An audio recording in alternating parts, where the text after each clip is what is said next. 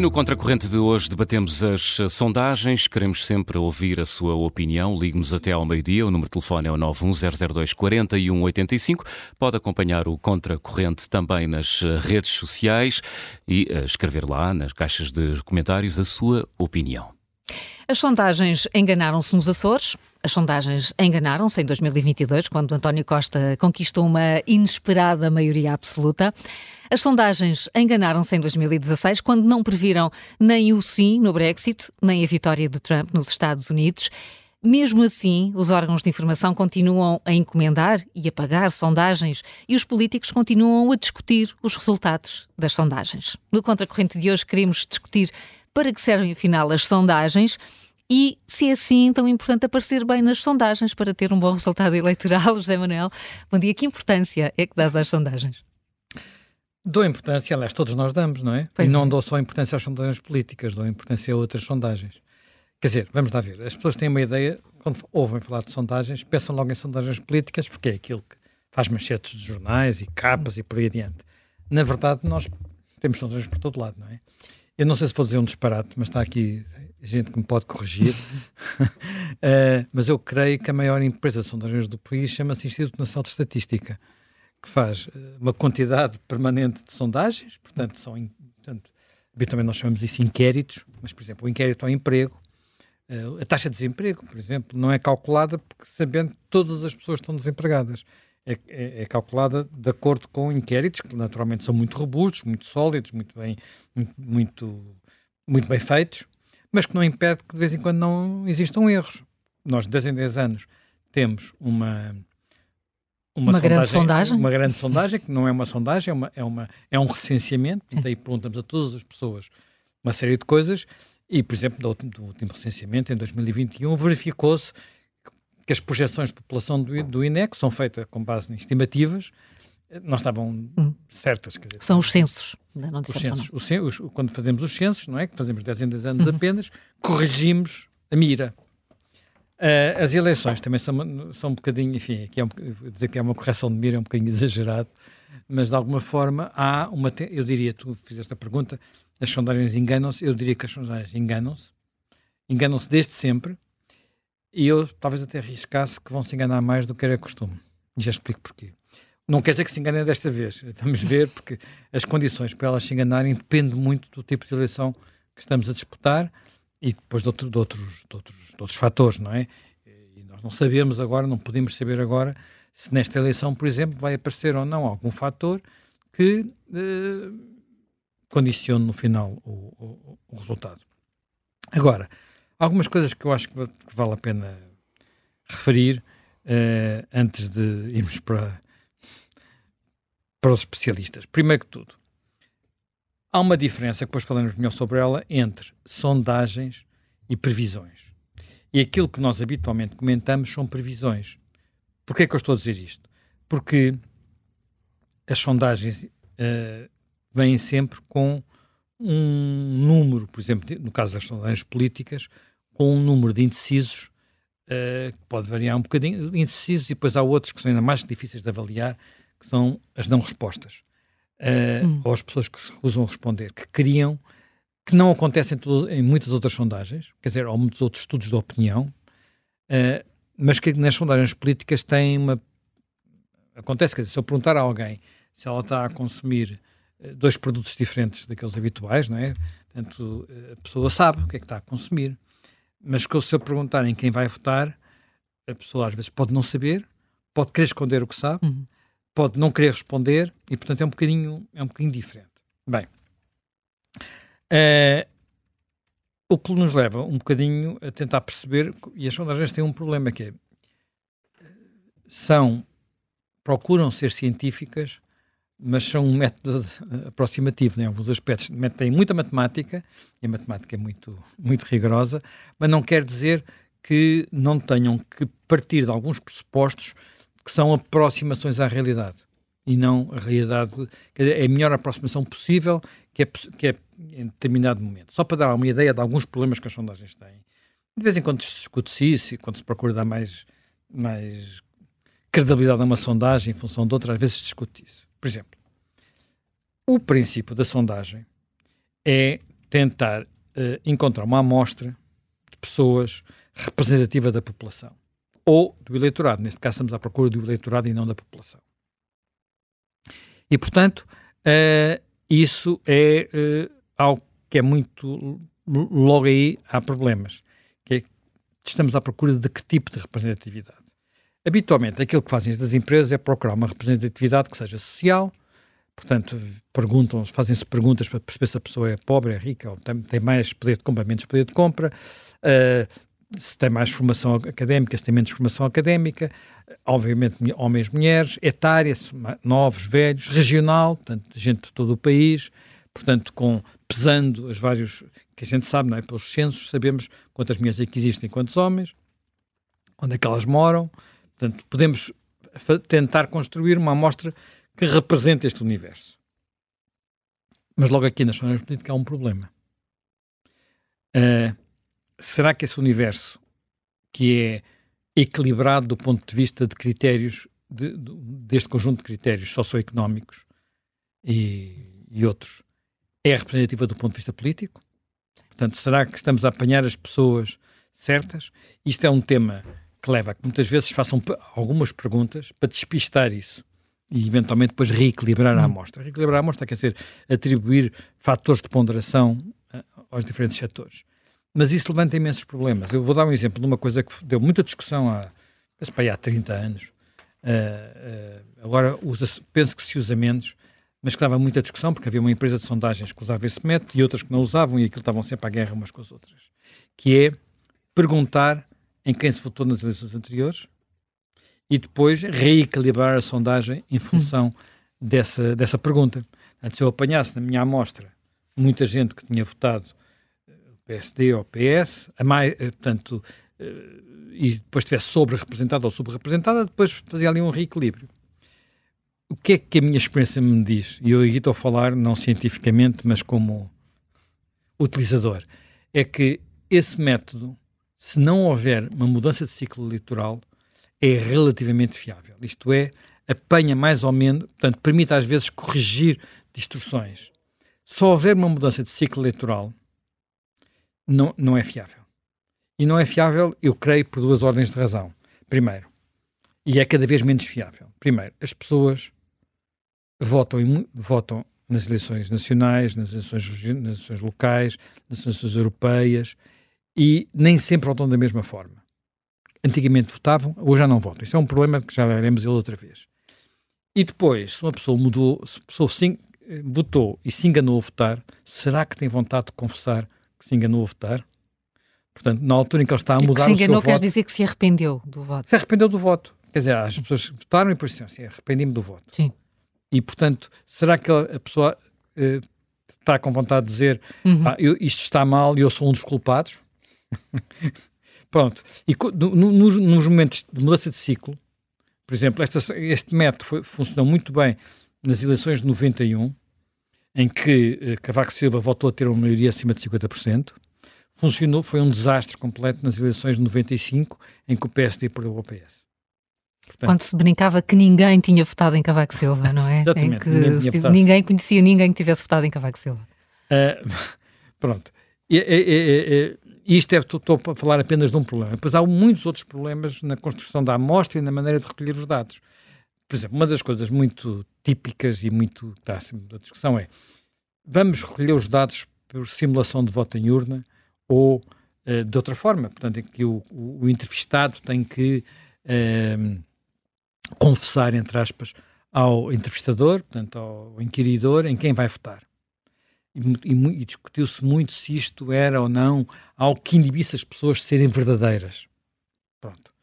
E atualmente há uma, enfim, eu não, não, não sou, não, não tenho não tenho estudos, por assim dizer, para saber se este método, apesar de tudo, prova melhor ou não que os outros. Este método, por regra, é mais caro, portanto, obriga a uma sondagem presencial, portanto, e não telefónica. Mas mesmo as histórias telefónicas, eu já não sei como é que isto é feito, porque eu antigamente segui isto muito perto, agora já não sigo. Quando começou a haver menos telefones fixos e as pessoas passarem para os telefones, para os telemóveis, uh, houve, houve aqui um problema de adaptação. Porque há uma questão que é muito óbvia: se eu quero fazer uma sondagem com equilíbrio regional, se tiver ali, como os telefones fixos estão distribuídos, são fixos, não é? Eu sei que se estou a ligar para aquele indicativo é daquela região, se estiver a ligar para aquele indicativo é de outra região. Uh, com os telefones móveis eu não sei. Portanto, tenho que encontrar uma, uma, metodologia para compensar isso. Depois há muitas sondagens já mais modernas que usam a, a sondagem online. Eu confesso que não sei como é que isso é feito em termos de metodologia para evitar aquilo que nós sabemos das sondagens online que são feitas espontaneamente. Que as pessoas chegam lá, voltam uma, duas, três, quatro, cinco, dez vezes, ou encontram maneiras de, de, de levar os amigos a votar, e sabemos que isto acontece em muitos inquéritos online, que às vezes os jornais promovem e dizem, é isto não é científico, não liga, é mais uma questão de reação. Portanto, não, eh, mas só estou a dar aqui algumas ideias, alguma ideia do tipo de problemas que isto pode existir. Por exemplo, uma outra coisa que eu percebi-me durante a minha experiência é que a sondagem telefónica, e eu não sei, não tenho uma boa explicação para isto, a sondagem telefónica eh, era quase tão certeira como a sondagem presencial, não se conseguia encontrar grandes diferenças em eleições nacionais.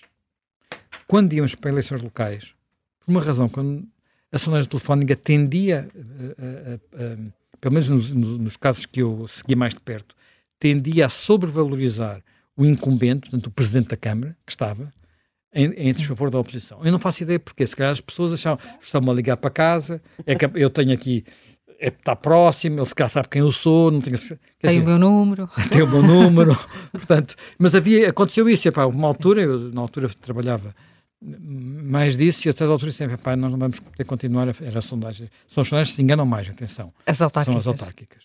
Eh, há um caso, um caso, enfim, uma noite eleitoral que acabou com a admissão de António Guterres, ele estava à espera de um resultado e saiu outro completamente diferente, não é? Nenhuma sondagem deu Vitória Santana Lopes em Lisboa, nenhuma do Rui Rio no Porto, nenhuma de Fernando Ciara em, Casca... em, Sintra, em Sintra, só para dar alguns exemplos, e houve mais, não é? Portanto, e foi assim, estamos a falar de... Hã? Demos, demos, a, a, aproximação. Demos a derrota da Edith Estrela. Não, chegaram quando, eu estava na Católica. Eu, eu, estava, eu, Pedro chegaram a dar a derrota de quando o Pedro era Eu lembro de nós falarmos sobre isso quando demos a sondagem, tu ficaste perplexo. Mas, eu por acaso, olha, estava, eu já não me lembrava disso e, e, por acaso este livro aqui do Paixão Martins não fala, diz que nenhuma tinha dado e portanto pois, eu já não me... Sabe, Deixem-me deixem dar eh, nomes às vozes. Pedro Magalhães, investigador coordenador do Instituto de Ciências Sociais da Universidade de Lisboa, e Ricardo Reis, diretor do Centro de Estudos e Sondagens de Opinião da Universidade Católica, os dois especialistas de que falávamos. Mas algumas destas das coisas que eu estou aqui a revelar são conversas que nós tivemos quando eu trabalhava com o Pedro, com o Pedro Magalhães e com o, o Ricardo Reis. Agora, é um o, o, o, o o observador, até porque isto aqui é, é um problema, o observador não faz sondagens, são muito caras as sondagens fazer sondagens é muito caro. Portanto, e às vezes, quer dizer, fazer boas sondagens é muito caro. Há umas que são mais baratas. Não, atenção. Eles, dizem, eles estão com ar, é o preço justo, é o que eles estão a dizer. Não estou a dizer, ver, é muito dinheiro, pronto, não digo que seja muito dinheiro, é muito dinheiro, é, é muito, dinheiro, dinheiro se quisermos sondagens com rigor. Por exemplo, há umas sondagens que eu, eu já não sei em que órgão de informação é que estava quando acompanhei, portanto, não sei se era público ou expresso, em que houve uma altura que fizemos e desistimos rapidamente, que era meter perguntas políticas em sondagens chamadas sondagens ómnibus, que são sondagens que vão perguntar o que é que as pessoas, as pessoas estão a consumir, uh, Colgate ou Palmolive, essas coisas assim. E, portanto, no meio daquilo, mete-se mais duas perguntas sobre política e aquilo sai a um preço de saldo.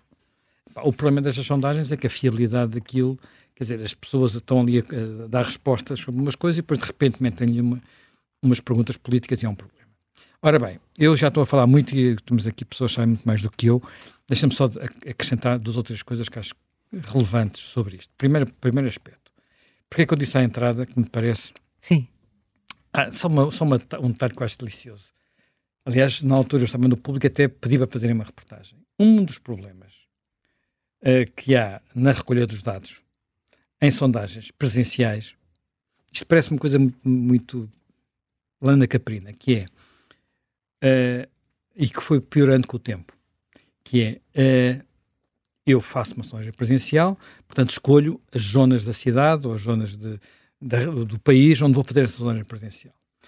O que é que eu preciso? E depois aquilo tem uma regra, por exemplo, uh, tem regras, tem regras para, para, sobre quantas portas e quantas portas é que eu bato à porta, de quantos andares em quantos andares, aquilo tem umas regras para ser rigoroso. Problema, e se ninguém abrir a porta? Estamos no fim de semana, antigamente as portas estavam abertas, hoje a maior parte das portas estão fechadas, nos prédios. Uhum. Por exemplo, uma zona onde antigamente, não sei se ainda era assim, a Universidade Católica com que eu trabalhava fazia sondagens era na freguesia de, do Parque das Nações. Portanto, prédios novos e tal. Era, porque é que fazia lá? Porque é uma freguesia cuja, para tentar evitar aquele problema da representatividade política, um dos métodos usados era, uh, agora se calhar já não é, portanto, era ir às chamadas freguesias tipo, que são freguesias, que são freguesias em pequenino, que têm uma votação próxima da votação nacional. Aliás, esse, esse método ficou famoso, houve uma eleição antes de haver essas sondagens uh, de, boca de urna, houve uma, uma noite eleitoral em que uns especialistas que estavam numa das televisões a olhar para as freguesias tipo acertaram no resultado mais depressa que, que, que outras pessoas. Mas isso foi há muitos anos. Não havia sondagens de boca de urna. Mas há muitos problemas aqui. Por exemplo, se estivermos longe do período eleitoral, há muitas pessoas que não estão a pensar ainda em quem vão votar. Hum. É, há aquelas que estão que têm o seu partido e que são muito ligadas a um partido e que estão sempre ligadas à política, mas são a minoria. Isto dá, em regra, um grau, um número de pessoas que não respondem, que recusam sequer ter o telefone enormíssimo. Enormíssimo. Como é que eu sei se estou a apanhar ou não uma amostra politicamente representativa quando isto me acontece? Posso não estar. Sobretudo num tempo, e vamos ao ponto de ver cada vez mais indefinição, num tempo em que, olha, eu diria que a clubite partidária tem vindo a cair, portanto as pessoas já não têm. Isto era uma coisa muito habitual, por exemplo, noutros, pá, ainda é em alguns países onde eu tenho. Não é, nos Estados Unidos as pessoas inscrevem-se, eu sou republicano, eu sou democrata, de vez em quando mudam, não é? Ou sou independente, mas, uh, uh, quer dizer, Reino Unido, sei lá, havia famílias que há gerações que eram trabalhistas, ou há gerações que eram, nunca foram outra coisa. E não era só uma pessoa, eram famílias. Aquilo era assim. É a mesma coisa, por exemplo, em países onde, com grande influência dos sindicatos, relação com os sindicatos, sei lá, uma Alemanha, entre, uh, em que isso também. E de repente o que aconteceu é que estas ligações estão a, a dissolver-se. Há mais, há mais volatilidade nos eleitores, podem trocar mais facilmente de, de, de partido. Isso então ainda é mais verdade em eleições menos representativas, não é? Umas europeias ou, ou até umas presenciais, em que a lógica é outra. E, uh, isto torna muito mais difícil às empresas perceber o que está a passar, porque de repente há padrões que funcionam funcionam funcionam pior, por isso é que eu disse que provavelmente nós vamos ter uh, mais aqui, noutros países, mais erros nas sondagens de vez em quando, não é? Portanto, que apesar de tudo, a maior parte das vezes elas dão-nos uma ideia de, de, quem ganha e quem perde, quando há uma grande falhança que toda a gente fala do assunto, não é? Há novos partidos também, quer dizer, estes partidos todos Bom, aparecer em Portugal, mas apareceram antes noutros países da Europa. Isto perturba imenso a, a, a capacidade de encontrar tendências, porque, apesar de tudo, longo, as empresas foram percebendo a natureza, o tipo de eleitor de cada um dos partidos, não é? Portanto, até com o tipo de estudos. Uh, já agora só uma nota. As, as, as eleições, nós às vezes dizemos, está bem, mas vocês enganam-se muito nas eleições nas sondagens pré-eleitorais e depois boca das urnas elas são mais certeiras. É verdade, muito mais é verdade, mas aqui há um aspecto que é importante, que é, primeiro, eu, uma sondagem de boca das urnas, já não tenho, as pessoas já votaram. Portanto, eu faço perguntas a pessoas que já votaram. Não há o problema da memória, há muito menos recusas uh, e, portanto, não tenho tudo, todo, não há os indecisos, não é? Depois, as amostras de tendência muito maiores. Uh, portanto, outro dia vimos nos Açores aqui a Universidade Católica fez uma amostra que era 10% da população. Para a dos, última, eleitores. dos eleitores. perdão. Dos, eleitores, dos votantes, aliás. Dos votantes. 10% de quem, dos votantes. Pois, de quem que é uma brutalidade, não é? É uma coisa uh, que não acontece nunca, não é? Em, em, em sondagens pré-eleitorais. Bem, eu só antes de acabar tenho que deixar ficar aqui uma coisa para, para eles falarem um bocadinho, que é o problema dos indecisos. Quer dizer, Sim. se nós tivermos. Aqui dos problemas indecisos é um problema das empresas e um problema nosso, jornalistas. Qual é o problema dos indecisos? Eu, se publicar uma sondagem com indecisos, puser os grandes números como indecisos, o que é que ela me dá? Vamos pensar numa destas recentes que estão por aí, que estão a dar, por exemplo, 29-29, ou 30-29, ou 29-30 à AD e ao Partido Socialista. Se eu colocar os números antes da distribuição dos indecisos, o que aquilo dá é 21, 22 para cada um desses partidos. Ora, um eleitor comum olha para aquilo e diz: o que é isto? Estes partidos têm só 20%? Não, não é isso que vai acontecer. Porque uh, quando for, quando chegue, na noite eleitoral vão sair votos sem indecisos. Portanto, agora, aqueles, as últimas sondagens já apontavam talvez para 20, 25% de indecisos. O que, que é que eu faço a essas pessoas? Primeiro, serão verdadeiros? Aparentemente, uh, até pode estar subestimado. Nas últimas eleições, por exemplo, as sondagens pós-eleitorais, portanto, aquelas de 2022, indicam que na última semana havia praticamente 22, 25, um quarto das pessoas ainda estavam indecisas. Uhum. Só decidiu o seu voto na última semana ou nos últimos dois dias. Estamos a falar de uma percentagem imensa. Portanto, isto permite mudar tudo, não é? Uh, como é que eu faço, é, o que é que eu faço com isso?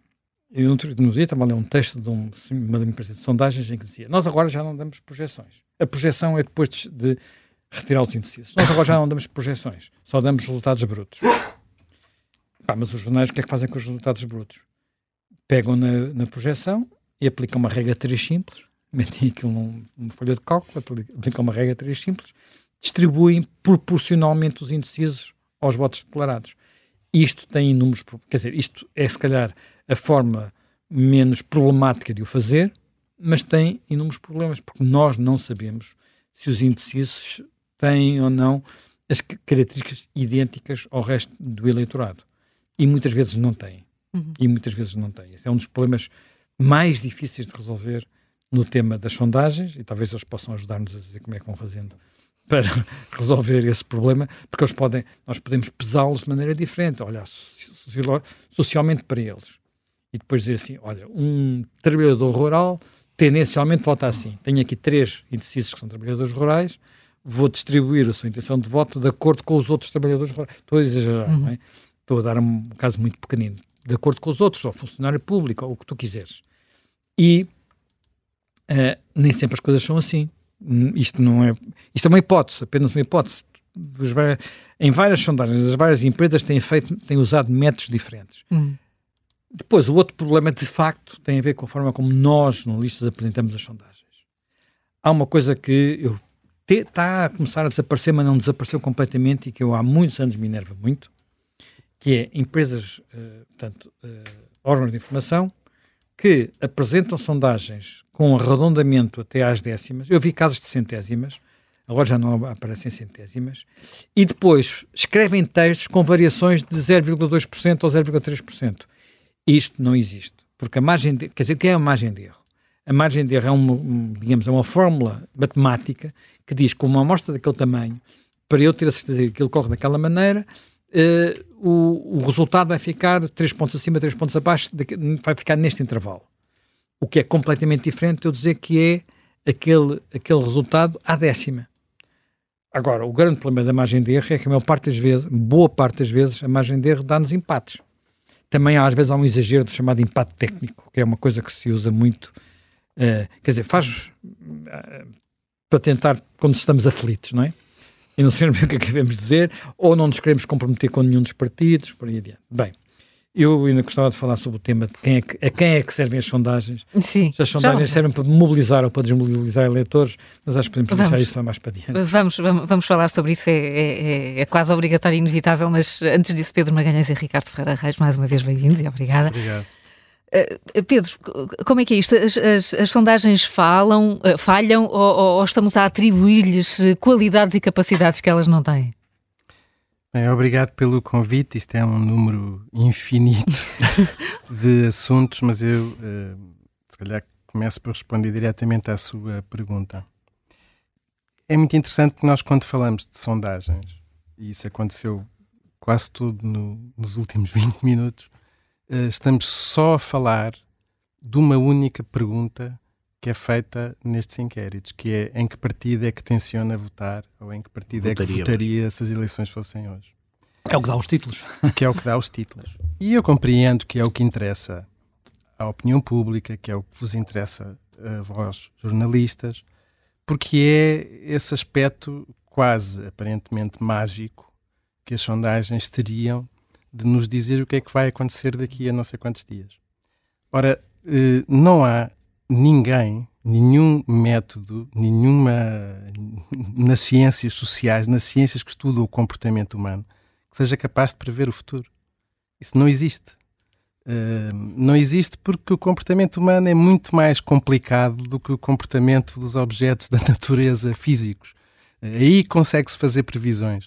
O comportamento humano não se consegue fazer previsões, mas, no entanto, é isto que eh, nos eh, desperta interesse, é isso que as pessoas querem saber, querem ter essa bola de cristal em torno dessa pergunta. E, portanto, todas as outras questões, que ao contrário desta, eh, com a sua falibilidade também, que também existe, mas procuram medir outras coisas.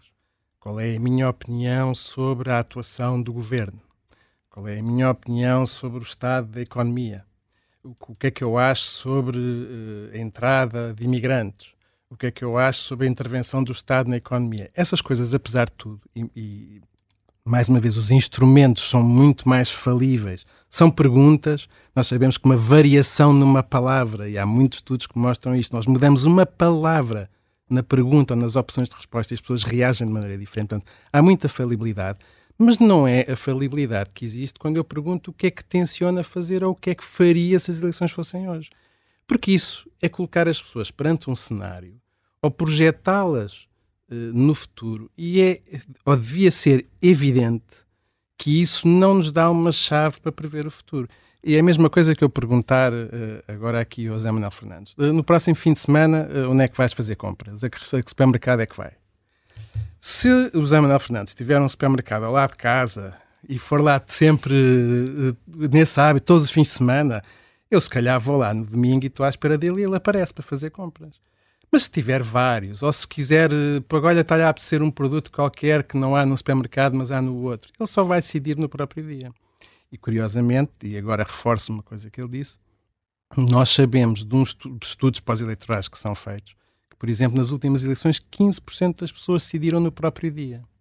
Portanto, a ideia de que isto que estamos aqui a medir, que eu, que eu não acho desinteressante e é importante, e nós perguntamos, porque é um, um, um barómetro, é tirar o pulso às intenções das pessoas num determinado momento, nos poderia dizer o que vai acontecer.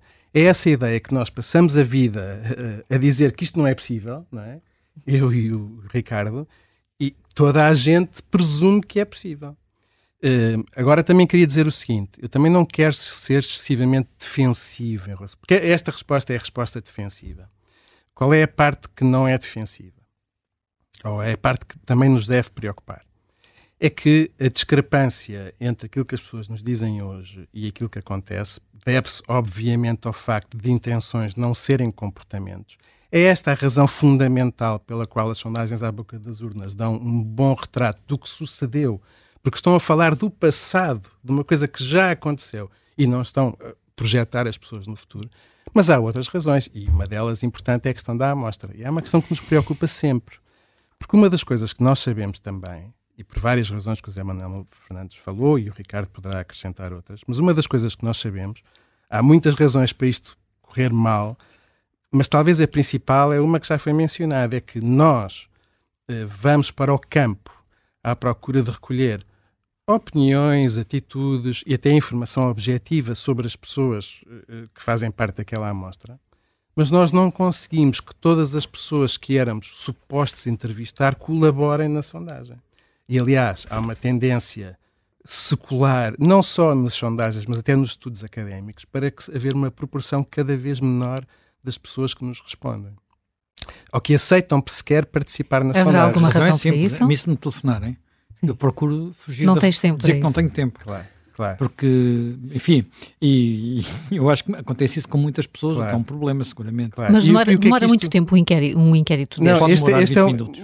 eh, eh, o ponto não é só esse, é que eh, quando as pessoas entram e começam a responder, geralmente terminam, os abandonos são poucos. O problema é conseguir que eh, eu bato a esta porta, está alguém em casa? Pergunta um. Se não está, temos um problema. Se estiver a última pessoa que fez anos, por exemplo, que é um critério aleatório para escolher aquela pessoa, essa pessoa está, se não está, é um problema. Se está, quer responder, se não quer responder, é um problema. E eu termino já, porque já sei que já estou a falar há muito tempo, mas num inquérito, por exemplo, académico, onde nós eh, não estamos preocupados com a agenda de ter que produzir resultados que representem as opiniões das pessoas naquele espaço curto de tempo, eu trabalho em inquéritos académicos que demoram seis meses a fazer. Às vezes demoram mais. E o que é que isso permite? Permite que, quando não está ninguém em casa, eu volto lá na semana seguinte. E se não está nessa semana, eu volto lá outra vez. E se a pessoa não está, uh, eu volto outra vez para encontrar. Inclusivamente, há inquéritos em que nós, isto está muito testado e já se percebeu que não afeta os resultados, em que nós damos incentivos. Ou seja, se responder, tem aqui um cartão de compras. E as pessoas aceitam hum. participar. E isso é impossível fazer-se numa sondagem política? É, num inquérito cujo trabalho uma... de campo demora uma semana, nós isto é completamente uma... impossível. Nós temos uma sondagem que todos os dias discutimos, todos os dias muita gente discute, que é feita diariamente, diariamente não ao minuto, com base em incentivos, que são as audiências televisivas. Claro. As audiências televisivas são feitas por uma amostra que existe, um painel permanente, e as pessoas recebem, são pagas para, para fazerem parte do painel. E devo dizer, e com isto termino, mesmo uh, falaste do inquérito ao emprego, a taxa de resposta do inquérito ao emprego é 80%. Agora reparem, é uma entidade oficial, o inquérito é de resposta obrigatória e mesmo assim não se consegue uma taxa de resposta de 100%. Agora imaginem o que é que se passa numa sondagem que demora uma semana a fazer. As taxas de resposta, as nossas, andam pelos 30%. Não, suponho que é a mesma coisa na Católica. Eu às vezes vejo números, já agora também queria dizer isto, eu vejo números de taxas de resposta de 80% em sondagens. Há aqui um lapso qualquer. Hum. É completamente impossível. E isto é um problema. Eu não, portanto, termino dizendo que intenções esqueçam a ideia que isto prevê resultados eleitorais. Não pode, por definição. Agora, não é só isto. Nós também temos o problema de, e que nos preocupa, de, de, termos dificuldade com os recursos que temos e com o tempo que temos de conseguir amostras que sejam genuinamente representativas. E também temos de pensar muito no instrumento que usamos, porque, e esta é outra questão que também surgiu aqui, uh, o, o voto em urna, ou o voto que pelo menos permita às pessoas que respondam de forma privada. Agora os tablets, ouvi dizer. Agora também com tablets. Isso tem vantagens, uhum. mas isso só pode ser feito no inquérito presencial. Uhum. E agora reparem, o inquérito presencial não tem só vantagens. E estão aqui duas empresas que o fazem, mas sabem, e fazem de maneira legitimamente, mas sabem, por exemplo, que uma sondagem telefónica permite uma dispersão pelo país muito superior àquela que nós que nos temos que nos concentrar em certas localidades. Portanto, não há só vantagens e desvantagens. Qualquer opção metodológica tem sempre custos e benefícios. E, portanto, com isto tudo, uh, aquilo que eu queria também queria dizer porque é que servem as sondagens, mas não servem para prever o futuro, não servem, não servem. Ponham isto na cabeça. E, e, já temos provas mais do que suficientes, os Açores, obviamente, as UT 22, obviamente, quer dizer, tudo isto, uh, isto não nos desresponsabiliza de comunicarmos o que estamos a fazer o melhor possível, não nos desresponsabiliza da preocupação de tentar melhorar a nossa amostragem o mais possível, mas por amor de Deus, parem com esta coisa. Não, não vão parar, é impossível, eu sei que não vai acontecer, mas uh, era bom que se conseguisse parar com a ideia de que uh, se nós fôssemos capazes de prever o futuro, eu não estava aqui, eu era multimilionário, não estava aqui. Quer dizer, é, é, é, tão simples como isso. Ricardo Reis, isto é, e a descrição do, do Pedro Magalhães, parece que as sondagens, explicando com outros trabalhos académicos, é uma espécie de uma fast food. Uh, bem, essa é uma forma de pôr a questão um bocado violenta também. Eu sei, mas, eu sei. Mas, é provocadora uh, só. É provocador. Uh, sim, eu percebo onde, onde quer chegar. Obviamente corroboro tudo o que disse o, o, Pedro. Nós não combinamos antes de ir para cá. Aliás, não combinamos rigorosamente nem nada. Sabíamos. Nem nunca, aliás. e temos um discurso bastante, bastante idêntico neste, neste contexto. O que é interessante é que, mesmo seguindo lá receitas diferentes no seu fast food, chegamos à mesma comida.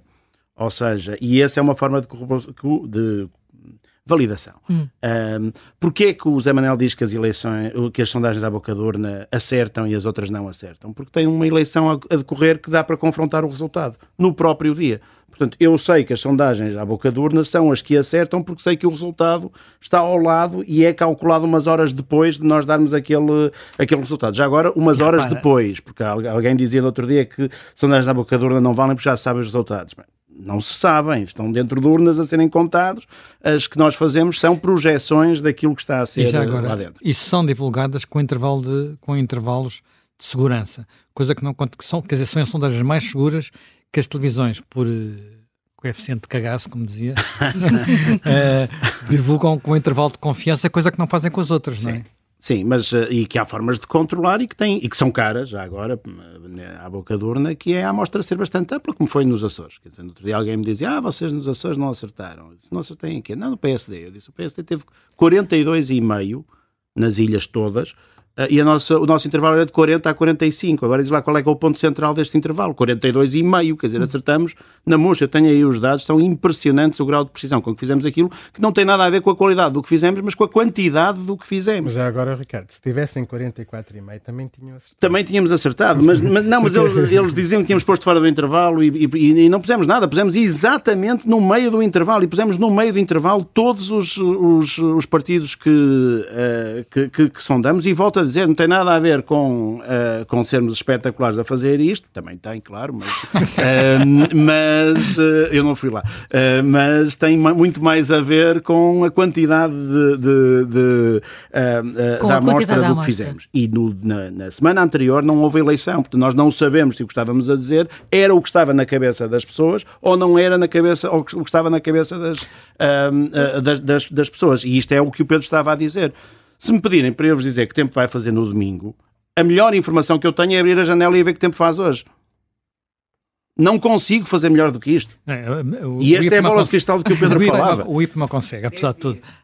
Bem, mas, Bem, mas, uma, mas o IPMA consegue com base em modelos que têm a ver com o tal comportamento que Sim, o tempo são... vai fazer e, e, é... e passado, e, e, com as alterações climáticas se calhar já não vai ser bem a mesma coisa, e se calhar aqui é assim, mas, mas no Algarve é não vai ser assim. o homem é mais temperamental que o tempo. O homem é mais temperamental. Só, só uma questão e que o gostava... homem é mais temperamental que o tempo, aliás, como o Pedro explicava com os fenómenos naturais e os fenómenos sociais. Deixa-me fazer uma pergunta aos dois, que é, em muitos países eu noto que a sondagem eh, de boca de urna é feita por um consórcio Uhum. De toda, quer dizer, pelo menos de todos os órgãos de informação. Eu depois não sei uhum. o que é que se passa por trás disso. Nos Estados Unidos. Em Portugal não é. Um país pobre faz ao contrário dos outros, porquê?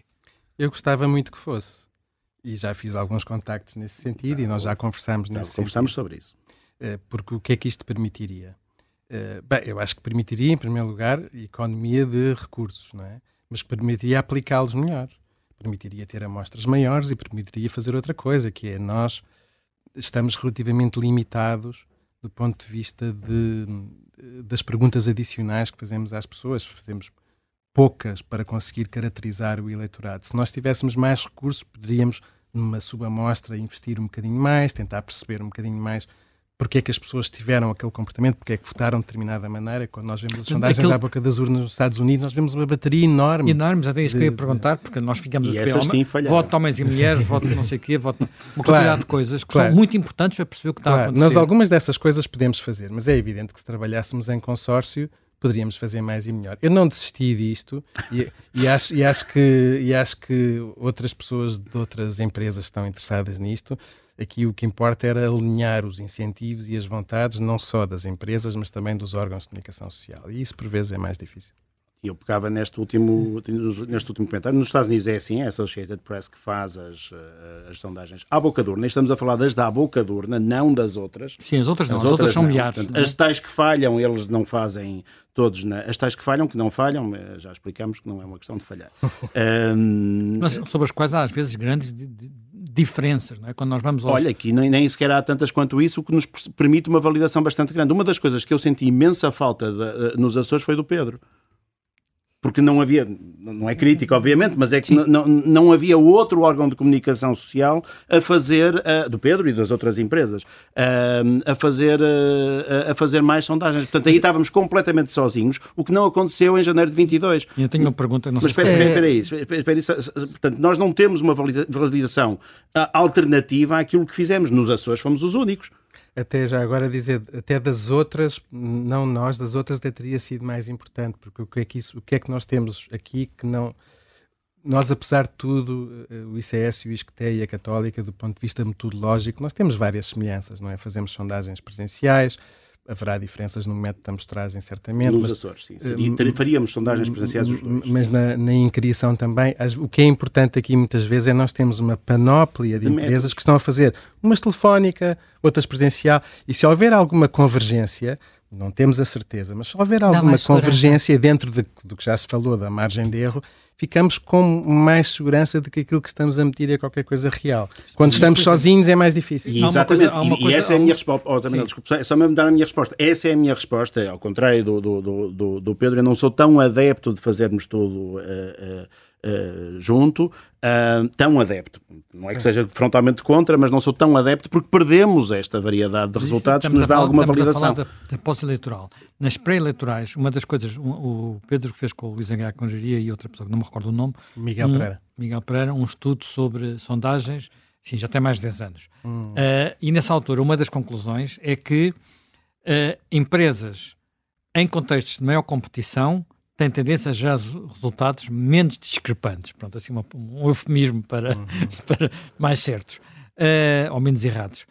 Uh, e, portanto, aquilo que nós também temos verificado é que, talvez por razões que têm a ver com, olha, com empresas como nós, que não temos disponibilidade para pagar, há menos empresas a fazer uh, sondagens, pelo menos há menos resultados publicados de eleição para eleição. Ou eu estou enganado?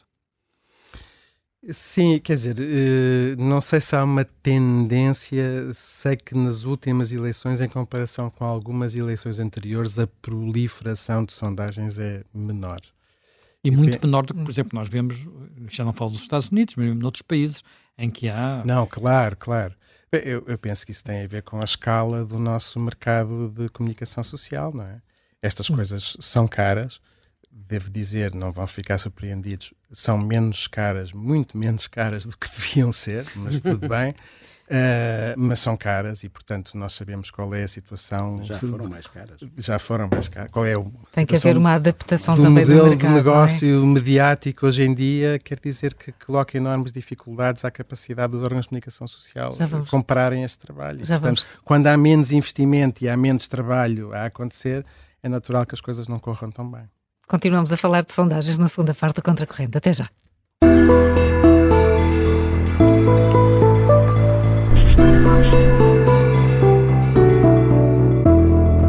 Segunda parte do Contracorrente, estamos a debater sondagens. Liga até ao meio-dia. O número de telefone é o 91002 41 85.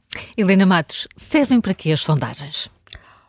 Olha, uh, é curioso, as sondagens para mim sofrem do, do síndrome, muitas vezes, que é muito frequente, do, dos inquéritos aos telespectadores. Se fizeram um inquérito aos telespectadores, e faziam-se outros noutro tempo, as respostas eram invariavelmente as mesmas. Eles só queriam ver ópera, documentários e teatro.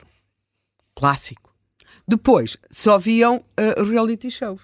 Mas uh, há o problema do espelho, não é? As pessoas, uh, claro que as sondagens já tiveram de contornar isto muito mais, mas, eh, eh, portanto, implicam uma sabedoria e uma técnica eh, muito apuradas para que as pessoas não respondam aquilo que gostavam de, de, que acham que devem responder. O e, que fica bem. E, o que fica bem, e, e, portanto, muito terão evoluído nessa matéria. É curioso porque as sondagens, a realização de estudos, eu não lhes vou chamar sondagens em Portugal, estão profundamente ligados à comunicação social as primeiras sondagens, ou aquilo que à época se chamou sondagens, estão, estão associadas ao Semanário Expresso. O Semanário Expresso vai publicar uh, em 73, até ao 25 de abril, terá publicado três. Uh, segundo, três... Uma logo na primeira edição, Sim, não foi? É, é, agora é assim, hoje chamar-lhes sondagens, está neste estúdio quem possa dizer se hoje, pelos nossos critérios, nós podemos chamar aquilo sondagens. Elas tinham a ficha técnica publicada, o jornal publicava, mas nós olhamos para a ficha técnica e aquilo não corresponde àquilo que nós hoje achamos o, que é uma ficha técnica. Havia uma preocupação, uh, nós temos a primeira, que é quantas pessoas é que tinham votado, curiosamente até, uh, até seriam mais do que aquelas uh, que, que, vinham na, na capa do Expresso como nunca tendo votado.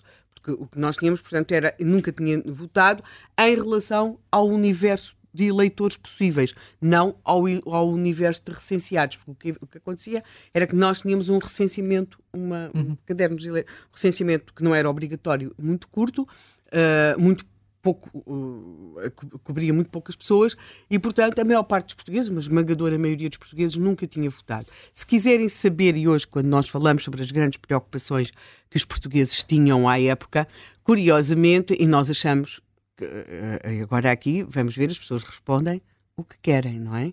O que acham que fica bem. Mas, segundo o Expresso, a maior preocupação que os, que os portugueses tinham, segundo a sondagem do Expresso, em outubro de 1973, nós aqui sentados, poderíamos dizer que era a guerra, o regime. Não. Segundo essa sondagem, agora quem está aqui sabe de sondagens dirá se as pessoas, porque é que as pessoas responderam assim, não faço a menor ideia.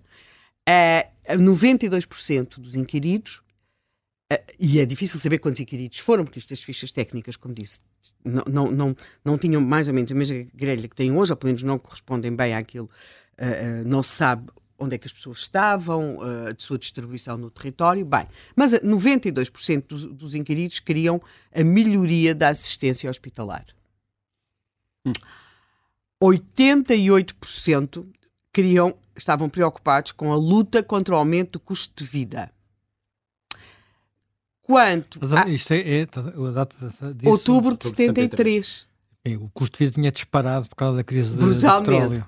O problema do ultramar só surgia em quinto lugar nas preocupações dos inquiridos, não é?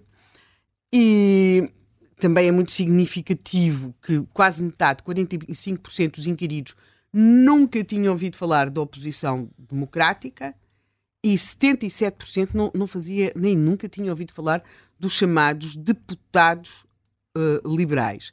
Esta, que era uma expressão que era usada à época, esta sondagem já tem uma ficha técnica, uh, tem, que é publicada, uh, diz que, que a escolha da amostra foi rigorosamente aleatória. Mas depois nós não percebemos como é que ela foi rigorosamente aleatória, mas pronto, já tem esta preocupação.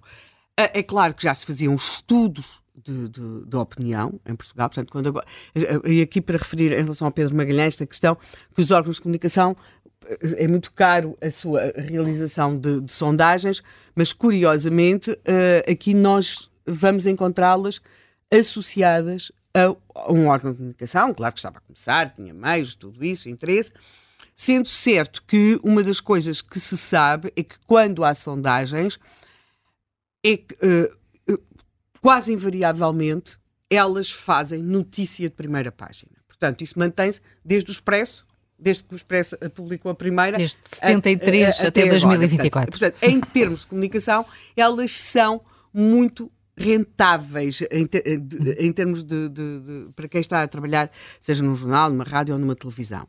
Há uma sondagem anterior a esta de 1973, que estas sondagens que o Expresso publica, não lhe posso chamar sondagem, terá de ser um estudo. Procurei desesperadamente os resultados e até agora nunca encontrei, mas será curioso saber o que é que lá estava ou quantas pessoas responderam. É, nós temos em Portugal eleições em 1969. As eleições de 1969 terão correspondido ao que de mais livre ou menos repressivo terá acontecido durante o Estado Novo. E as pessoas, à época, estavam recenseadas e muitas delas, também tinha a ver com a sua profissão, uh, não funcionários públicos, recebiam em casa os boletins, o, o boletim de voto, os boletins de voto. Mas uh, há também muitos eleitores que vão receber em casa, independentemente de receberem ou não boletim de voto, um inquérito. Era um inquérito em 1969 às preocupações dos portugueses portugueses. O que é que eles pensavam eh, portanto, o custo de vida, é? o que é que pensavam, as suas preocupações, o que é que pretendiam, o que é que eles pensavam. Portanto, era um inquérito com perguntas de cruz, mas estava lá. Esses resultados teriam, são, são certamente interessantes, na minha opinião, porque de alguma forma iam refletir as preocupações dos portugueses, aquilo que eles achavam que deviam ser as suas preocupações, mais a mais, porque nós estamos numa situação de um país que não era uma democracia e, portanto, as pessoas, independentemente, claro, depois não se conseguir identificar quem é que respondeu o quê, mas havia sempre essa preocupação.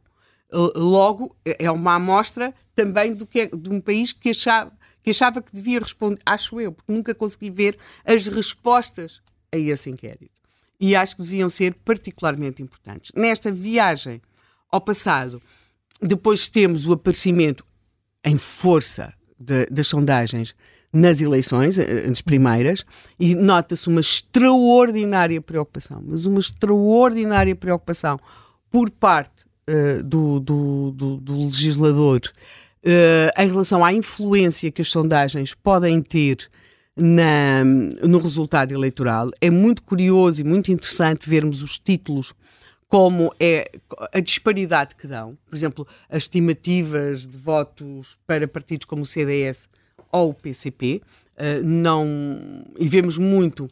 Que desde sempre que dizem que são muito, muito desprezados nas sondagens. Pois. Uh, e depois, a certa altura, o contornar, porque não foram apenas os portugueses a fazer sondagens, não é? Também houve estrangeiros a fazer sondagens e às vezes o que se fazia era citar a imprensa estrangeira para dizer que a imprensa estrangeira, um determinado órgão de comunicação, dava o candidato tal hum. como o, o, o, o, potencial vencedor. Há depois uh, aquilo, já, já há alguma investigação sobre isso, que é a dado momento do, deste primeiro, destas primeiras eleições, uh, a esquerda militar começa a fazer um apelo ao voto em branco. O que era uma coisa um bocadinho paradoxal, não é? Porque é o apelo ao voto em branco, não é? Porquê? Uh, então, o que estava em causa, os portugueses iam votar pela primeira vez, porque é que se está a apelar para votar em branco? E, segundo uh, terá, segundo se pensa, ou, ou, ou, ou se poderá afirmar, uh, terá começado a chegar a informação ao Partido Comunista Português de que a sua expectativa eleitoral, sobretudo sobre o desempenho do MDP-CDE, não Uh, não, não ia ter correspondência, pelo menos nos estudos. Eu estou eu, eu, eu, eu aqui a usar com muito cuidado o termo sondagens, inquéritos, hum. porque uh, penso que nada disto que eu estou a dizer corresponde, se eu disser sondagem, àquilo que hoje se considera ser uma sondagem no sentido técnico do termo. E, portanto, essas indicações que terão começado a chegar terão levado a que uh, houvesse ali a dada altura um apelo ao voto em branco pelo setor da esquerda militar mais próximo do Partido Comunista Português como uma forma de, de, de se dizer que seria votar em branco era votar no MFA e portanto como e que esta opção, esta campanha pelo voto em branco, que não foi bem sucedida, uh, seria uma forma de depois explicar que as pessoas não tinham votado no MDP-CDE ou no Partido Comunista porque estavam a votar em branco porque era o voto no MFA, porque como o MFA não se apresentava a eleições, não havia forma de votar no MFA. Portanto, nós o que vemos, sobretudo na, nestas uh, eleições que são, nestas sondagens que são mesmo as primeiras, e sondagens entre aspas, não é? Sondagens, inquéritos, estudos, como lhes quiserem chamar, eh, seja, uh, eu acho muito interessante o facto do surgimento do Expresso uh, ter apostado nesta divulgação como uma forma quase de fazer um retrato do país. O próprio facto de, no Estado Novo, Marcelo Caetano ter querido fazer, também não lhe vou fazer chamar uma sondagem, porque não o era nesse sentido, mas um inquérito associado a um ato eleitoral para conseguir obter informação sobre o que é que preocupava portugueses, ou o que é que os portugueses achavam que os devia preocupar, isso também me parece ser importante, e depois, sobretudo, esta enorme preocupação que se mantém até hoje, penso que não no mesmo grau, mas quando nós hoje, por exemplo, discutimos o dia de reflexão e porque é que hum. isto existe e não sei o quê, prende-se muito com este período, sobretudo 74, 75 e depois ainda 76, e depois um bocadinho mais tarde, que é o achar-se que as sondagens podem não ser um retrato é a ideia de que as sondagens podem mudar o retrato. E, e, e daí todo um quadro legislativo muito uh, de olhar para a sondagem como não, um, não também como um agente, um uhum. agente que pode determinar um resultado. Portanto, muitas destas questões que nós temos hoje em relação às sondagens são muito, muito mais atenuadas do que aquilo que era, do que, do que foi no início da democracia. Portanto, a tua pergunta era? para que servem? Não te parece que possam servir para uh, influenciar resultados? Uh, 75, 76 já foram há muito tempo, não é? Não, eu não estou a falar dessas. não, eu não, eu, eu não creio que as sondagens possam influenciar resultados uh, nesse sentido. Às vezes até acho que, uh, por exemplo, quando nós temos um candidato ou, ou, ou, podem influenciar, mas não necessariamente apenas como se pensa. Hum. Quando se tem, por exemplo, muitas vezes um candidato, na minha opinião, como comentadora, acho que há candidatos que beneficiam imenso das expectativas em relação a eles serem muito baixas. Portanto, alguém ser colocado muitas vezes como um, como um vencedor pode não ser necessariamente um, uh, um, um fator vantagem, positivo, uma, uma vantagem. vantagem. Alguém que tem que parte para uma campanha eleitoral com Uh, com perspectivas muito baixas, pode, a dada altura, surpreender pela positiva. Eu acho que as sondagens são mais um elemento.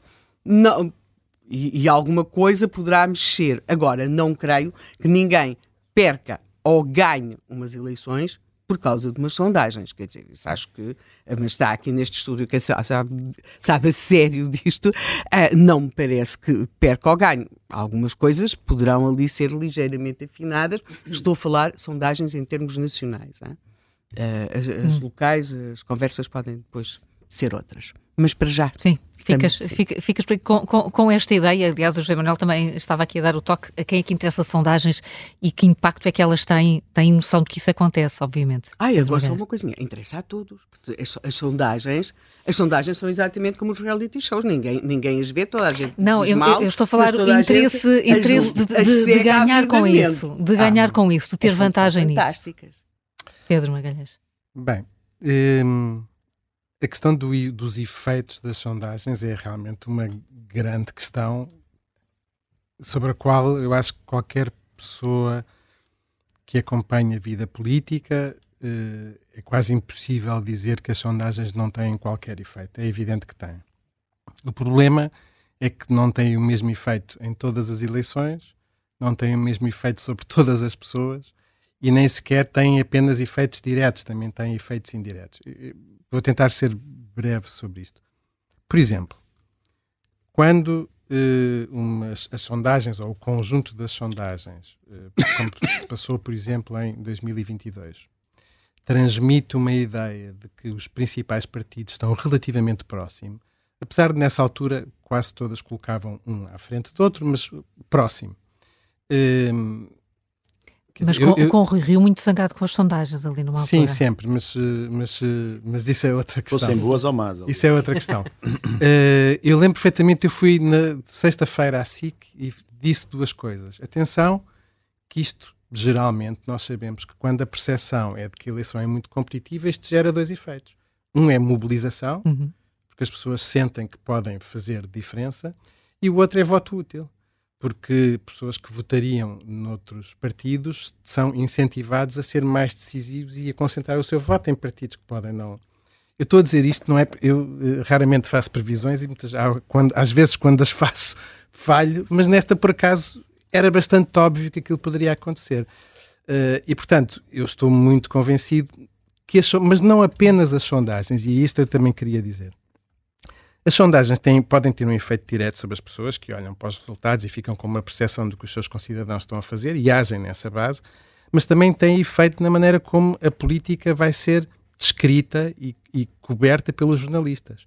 E também vai ter influência no discurso que os políticos vão ter sobre o que está a acontecer. Portanto, os efeitos podem ser diretos e indiretos. Uh, e, portanto, agora, nem sempre o efeito é este. Se nós, por exemplo, tivermos, se se criar a ideia, através das sondagens, que depois, através do comentário político, através do, da informação, do discurso sobre a política, de que há um candidato a um partido que tem uma vantagem enorme, isso muitas vezes gera o contrário, gera desmobilização. Mas o ponto aqui é que, primeiro, um, não há sempre um único efeito. Estes efeitos são muito difíceis de medir pelas razões que eu descrevi, porque não são apenas efeitos as pessoas não andam, a maior parte das pessoas não anda a acompanhar como é que evoluem as sondagens. O que as pessoas são expostas é um discurso sobre a política dos jornalistas, dos comentadores, dos próprios políticos que reflete um pouco essa realidade.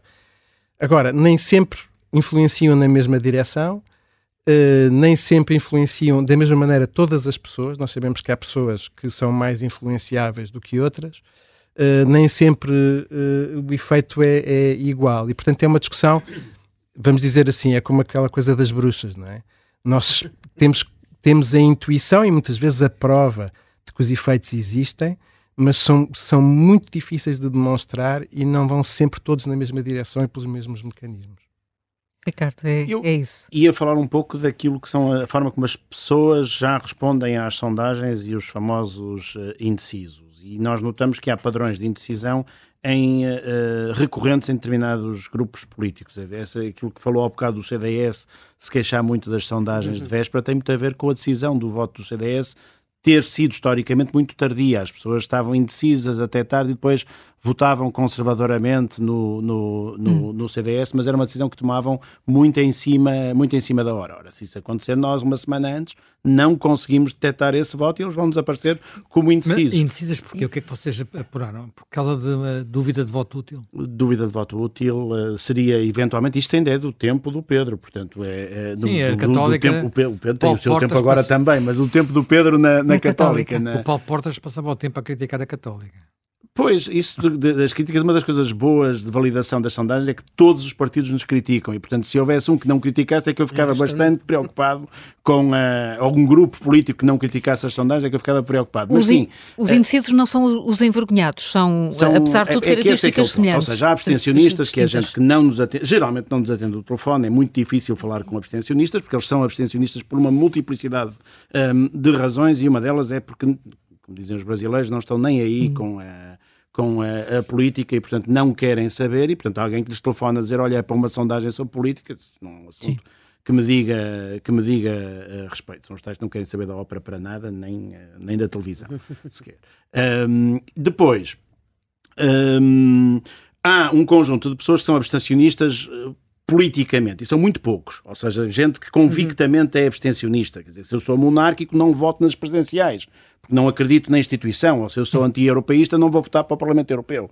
Mas são muito poucos os que têm este comportamento e que o afirmam uh, respondendo uh, de determinada maneira. E depois há pessoas que estão descontentes e, e viram abstencionistas, e esse é um grupo bastante grande de abstencionistas. E, e, aquilo que nós muitas vezes identificamos como vasos comunicantes entre partidos são, na prática, vasos comunicantes com a mobilização e desmobilização, e isso, em termos de, de, de, de, de reação às sondagens e a, e, a, e a acontecimentos, são precisamente aqueles que se mobilizam nesta última semana e que o Pedro, que o Pedro estava a descrever. Pronto. Mas isso é uma população à parte e nós, sobre essa população, é uma selva onde não conseguimos entrar, quer dizer, está mais ou menos inexpugnável, tirando alguns talhões onde conseguimos ir, não, não nos respondem e nem por telefone, nem por carta, nem por ir lá bater-lhes à porta, não há grandes alternativas. A, a, e, e, qual é que é a dimensão, a, dimensão, das pessoas que respondem conhecendo os efeitos que poderá ter um resultado num determinado partido e mentem intencionalmente muito para... Muito a, a percepção que nós temos é que esses valores são baixíssimos. Ou então, se existem, compensam-se. Ou seja, os comentam para um lado, depois metem para o outro e, portanto, não, não Fica equilibrado também do ponto de vista Estou a brincar, porque claro. isso não acontece, estatisticamente seria impossível possível que, que acontecesse. Portanto, não há que nos tenhamos apercebido um conluio determinado para nos mentirem nas, Uh, nas sondagens e temos testado isso de algumas, uh, de algumas maneiras. Bem o que, há, eu me sim... lembro de eleições na Madeira em que um, um, presidente do governo regional eh, apelou explicitamente a que se mentisse nas sondagens. Pronto, e, e, e, esse tipo de comportamento que é agressivo em relação às sondagens pode, pode acontecer e pode ter acontecido passivamente se determinadas forças políticas dizem que as sondagens não contam para nada, hum. são uma estupidez e está tudo feito e é tudo uma, uma, uma trafolhice.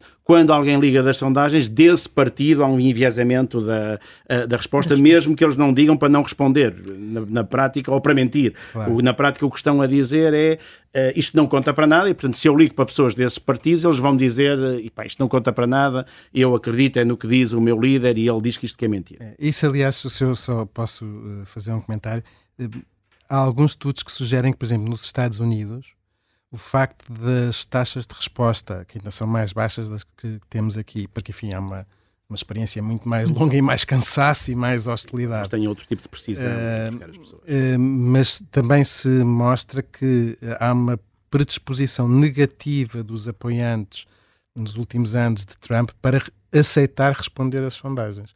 Precisamente isto aqui supõe-se porque precisamente não se consegue fazer perguntas a essas pessoas, precisamente porque o discurso em geral do Partido Republicano, do, do, mainstream, dos média, uhum. como sendo hostil é? a essas pessoas, a esses grupos, a, aos, aos republicanos, uhum. faz com que as pessoas devolvam com hostilidade às próprias sondagens. O que significa, isto é um bocadinho um círculo vicioso, o que significa que essas sondagens, as suas amostras, vão ser menos representativas dessas pessoas. E, e aí Sim. a única hipótese que nós temos de compensar isso é perguntar às pessoas que respondem em quem é que votaram anteriormente e perceber se há um enviesamento da amostra que nós temos em função àquilo que tinha acontecido anteriormente. Mas, mas deixa-me acabar o raciocínio sim, que sim, estava a ter claro em relação aos indecisos. Claro é porque depois ainda, ainda nem sequer entramos nos verdadeiramente uh, indecisos. Isto é uma coisa que nós temos andado a testar com imensas perguntas uh, sobre isto. Para ter uma ideia, esta última uh, sondagem que fizemos tem vários níveis de perguntas sobre sobre indecisão. Eu, se calhar não deveria dar aqui o segredo da Coca-Cola, mas não é ao Pedro, porque ele já sabe, aliás, é público, mas é que pode condicionar as respostas das, uh, das pessoas e isso pode ser perigoso. A primeira é se tem a certeza que vai votar. E, portanto, de 1 a 5, qual é o seu grau de certeza com que, uh, com que vota. Depois perguntamos em quem, em, quem, em quem vai votar. Depois perguntamos a quem nos diz que está indeciso, uh, porque é que está indeciso, mesmo estando indeciso, em que partido é que gostaria de votar. Um, depois perguntamos a quem mesmo assim nos diz que não sabe se, em, em que partido está indeciso, entre que partidos é que está indeciso. Certo? Portanto, terceiro nível de. E mesmo assim temos uma porcentagem bastante significativa de não sei, não sei, não sei. Portanto, uh, uh, portanto nos, três, nos, nos, três níveis. Depois, estamos também a perguntar com que probabilidade é que votaria nos vários uh, oito partidos com representação par parlamentar, ou, ou, nos grupos que estão a, a concorrer na Aliança Democrática, na, na, na, CDU e nos outros partidos com, com representação parlamentar, Aliança Democrática e, CDU sendo as coligações. Um, e, portanto, temos uma ideia de cada resposta com, cinco, com três ou quatro níveis de, de, de incerteza. Por exemplo, neste momento, nós sabemos daquilo que retiramos que uh, a esmagadora maioria das pessoas que nos responderam, responderam 1.100 e qualquer coisa, quase 1.200 pessoas, perto de 1960, uh, têm certeza 5 de que vão votar. Certo? E uh, cerca de 800 e qualquer coisa estão Uh, não, não tem hesitação nenhuma em relação ao partido onde, onde, vão, onde vão votar. Uhum. Na prática, é, é, é, aquilo que quando perguntam que tempo é que vai fazer no domingo e eu abro a janela para dizer que tempo é que está hoje, são aqueles que, em princípio, manterão o tempo até domingo e não haverá grandes diferenças nesse, nesse, nesse contexto de pessoas que ou não sabem se vão votar ou estão indecisas. É, exatamente. E se perguntarmos entre que dois partidos estão indecisos, mesmo nesses, ainda há gente que, está que não está indecisa. Já sabe que vai votar em determinado grupo, mas quando lhe perguntamos qual é a probabilidade de votar no outro, ainda nos dizem que ainda há probabilidade de votar no outro. E isso acresce para quase metade das pessoas. Portanto, que é o tal, o tal grupo que estava a dizer, de, de, estava, julgo que foi o Zé Manuel que disse isto, que em, e que nós testamos, aliás, o Pedro testou, nós testamos, outras empresas testaram, um, que, que, que, pode mudar de opinião à última hora. E vocês e, conseguem perceber de onde é que estão, sobretudo, os indecisos? Conseguimos. E conseguimos. Olha, por exemplo, eh, eh, atenção, com estes graus de indecisão, portanto, com, com pouco é. grau de indecisão. Com pouco não, grau de certeza. Com pouco grau de indecisão, de que indecisão. é pior, com algum grau de certeza, mas não total, há cerca de um terço do eleitorado chega. Portanto, estamos a falar para aí de 6 e 9 pontos percentuais que, de eleitorado do Chega que uh, ainda poderá oscilar e o eleitorado Chega é do mais convicto uh, neste, neste contexto. Portanto, uh, portanto é este tipo então, de. Os outros eleitorados ainda têm mais pessoas indecisas? Haverá. Não é. Atenção, volto a dizer. Não, o grau de certeza. Isso, de, de, com, com, com, o grau de certeza máximo, só dois terços do eleitorado do, do Chega. A AD está com uma taxa de grau de certeza máximo bastante elevada também. Uh, o PS não tão grande, mas também bastante, uh, bastante, bastante, bastante alto. Uh, os outros começamos a ter dificuldades de representatividade. Atenção, quer dizer, a partir de uma altura nós começamos a ter muitas dúvidas quando estamos a falar de muito pouca gente que responde a este tipo de, de inquéritos. Isso e, quer portanto, dizer estamos que a falar de um universo eleitoral... de, de 300 pessoas que responderam, que disseram que iam votar de, de determinada forma, nos tais mil e qualquer coisa. Vocês conseguem perceber alguma coisa sobre até que ponto os debates influenciam? Os... Pois é que o ponto é que os debates devem ser dirigidos a esses eleitores. Portanto, por exemplo, o debate de hoje entre o Montenegro e o, e, e o Ventura, estamos a falar deste, deste, deste grupo de, de, destes pontos. Portanto, faz sentido que vá ter influência. Faz sentido que vá ter influência. Uhum. Portanto, é, e, é, e, isso é informação que é pertinente e é relevante. E, e, e nós, e, e, e, oh, Zé Manuel, se as pessoas não têm a certeza, muito menos temos nós, que, que estamos a fazer uh, interpretações de graus de, de, incerteza de pessoas que não têm a certeza. Portanto, uh, isto é mesmo muito complicado de, de, ser feito e pode mudar. E com, um bom, com uma boa campanha de comunicação, como vimos em 22, ou eventualmente o que aconteceu nos Açores na última, na, nos últimos 15 dias, mudou em pouco tempo. Pode-se mudar em pouco tempo, não é impossível mudar. E não precisamos que mude 40% das pessoas. Basta que mude um grupo limitado de 10% de pessoas, estes 9 pontos desfaziam completamente uhum. a, a, o contexto que nós temos hoje em dia. E depois tínhamos aqui vocês na, no dia 11 a dizer as sondagens falharam. Mas nós ainda não dissemos para que é que servem as pois sondagens. Pois é, e o, e o Pedro Magalhães quer explicar porquê. Para que, Quer dizer, eu queria dar a minha opinião sobre ah, para que é que servem. Eu acho que todos nós temos uma percepção do que é que pensam os outros, não é? Uh, mas essa percepção é uma percepção muito moldada pelo nosso círculo social e o nosso círculo social não cobre pela nossa bolha. Tipo, pela nossa bolha, cada um está na sua bolha. E mais do que isso, nós temos os comentadores e temos os políticos a dizerem-nos os portugueses não querem isto, os portugueses querem aquilo, os portugueses sabem, os portugueses Tipo, em 1973, 92% dos portugueses estão preocupados com a assistência hospitalar e o custo de vida. Exato. A guerra não, não, não, nem por isso. Se bem que aí eu tenho uma coisa também para dizer sobre isso. Eu acho que essas sondagens feitas em contextos de regimes ditatoriais pois, têm um problema enorme. É? Enorme, exato. Porque as pessoas eh, têm, têm medo. Pois, claro. Nós sabemos, por exemplo, e até há métodos muito interessantes que conseguem tentar lidar com isso, que se fizermos uma sondagem hoje na Rússia, os russos vão dizer que Putin é um líder espetacular. Ou que a guerra não é a principal claro, preocupação claro. deles. Mas, mas, há formas, até nas sondagens, de chegar indiretamente ao que as pessoas sim. pensam, que mostram que o apoio, é que na realidade, é muito menor. Três, três claro, inquéritos claro, desses sucessivamente. Claro. Mas, isto para dizer... Em 73 somos... o Estado também fazia é. sondagens, mas de outro tipo, não é? Sim, é, sim. Era lá perguntar às pessoas algumas coisas sobre a guerra. Mas no, nós estamos expostos a muita informação sobre, uh, supostamente, aquilo que certas pessoas julgam que os seus concidadãos pensam. E eu acho que é importante nós termos uma fonte alternativa de informação a esse, a esse discurso. Uma fonte que tem os seus problemas, que tem os seus enviesamentos, que tem as suas dificuldades, mas que é uma fonte, em princípio, um bocadinho mais imparcial e mais e que nos dá surpresas muitas vezes, não é? Eu recordo-me nas eleições de 2015 em que o discurso político e discurso mediático era de uma grande desilusão dos portugueses, um grande desapontamento, um grande pessimismo, uma grande negatividade em relação ao governo da altura. E o que as sondagens começaram a mostrar foi que a avaliação dos portugueses da economia estava a melhorar. E o que começaram a mostrar era que, para surpresa de muita gente, o apoio em relação à PAF até estava a subir. E chegamos, nessa altura, à véspera das eleições, com o resultado das suas pessoas perplexas, mas que depois se confirmou estava relativamente próximo do que, se veio, do que vai acontecer. E eu acho que ter estas, e poderia dar muitos outros exemplos, mas haver um discurso sobre a política, sobre o que é que as pessoas sentem, sobre o que é que as pessoas acham, que não é completamente determinado por aquilo que, aquilo que cada um de nós julga na sua bolha e aquilo que os agentes políticos querem que nós acreditemos, é uma vantagem para, para a sociedade. E, e, outra coisa, nós devíamos também concentrar-nos muitas vezes em coisas que as sondagens dizem e que não sofrem tanto dos problemas que esta pergunta da intenção de voto, por exemplo, tem. Eu, por exemplo, acho importante saber que uh, em 2022, depois das eleições, 60 e tal por cento dos portugueses, ou enfim, dos inquiridos, uh, diziam que o governo estava a governar bem ou muito bem e agora são 20 e tal.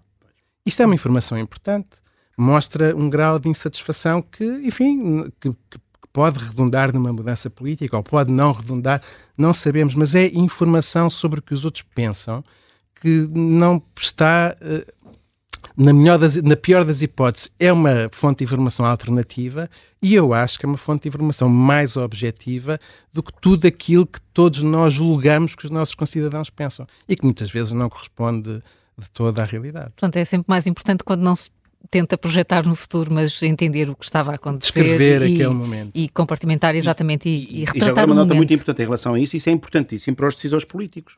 Portanto, hum. desenganem-se, pensam que proibindo as sondagens elas vão deixar de ser feitas. Continu deixam é de ser publicadas e, portanto, eles continuam a tomar decisões e tomam medidas de comunicação sem que o resto da população saiba porque é que o estão a fazer. E, portanto, é importantíssimo que estas sondagens continuem a ser feitas e publicadas de acordo com aquilo que é a, a vontade dos órgãos de comunicação a, a, social, porque esse é o instrumento do, da, da, comunicação Aliás, social. Outro dos, das conclusões daquele estudo que o Pedro Magalhães fez é que sondagens mais distantes do ato eleitoral dão erros maiores e foi uma grande luta uh, em que eu participei, até, até violando a lei, depois não houve nenhuma penalização, uh, acabar com, a, com o período de nojo que existia, que fazia com que sondagens uhum. publicadas eram publicadas com semanas estamos a falar, chegou a, haver, chegou a, haver, semanas de distância, e desculpa, sendo que houve casos em que houve sondagens que saíam, Houve um caso absolutamente inacreditável de uma sondagem que saiu em Madrid. Pois era isso. Epá, que era completamente falsa, era uma manipulação Sim. absoluta, mas depois foi, acabou por por circular, não sei se foi publicado em Portugal, mas circular em Portugal. Fazia Faziam-se títulos do género jornal inglês ou jornal espanhol, não sei o quê, dá este resultado. Era a forma de contornar... É o que acontece, não, nesse é o que acontece hoje em dia em Espanha. As sondagens são publicadas em Andorra e as berinjelas têm X% e, as, sim, sim, e os tomates têm não sei quantos por cento. Toda a gente percebe o que é que está ali a ser feito. E, no entanto, eu acho que esta discussão sobre a proibição na sonda é uma discussão que eu acho que podemos ter uhum. como sociedade, perfeitamente. Uh, porque não há só vantagens e não há só desvantagens. Mas uma coisa que temos que perceber é que se houver uma proibição de divulgação de sondagens na última semana, não é por isso que vai deixar de haver sondagens. Claro. Os números vão aparecer. E aí e nós então vamos perguntar mas isto Com redes sociais como? seria ainda isto mais está rápido. Está onde?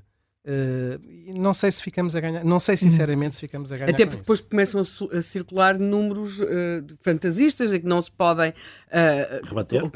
Agora, eu queria dizer outra coisa. Para lá do, do, daquele modelo mais, mais pronto, menos afinado daquilo que nós tínhamos nas sondagens dos, dos anos 70, 80, cada vez mais as sondagens além de refletir em quem é que as pessoas pensam ir votar, nos dão também um perfil do eleitor. E isso é muito interessante.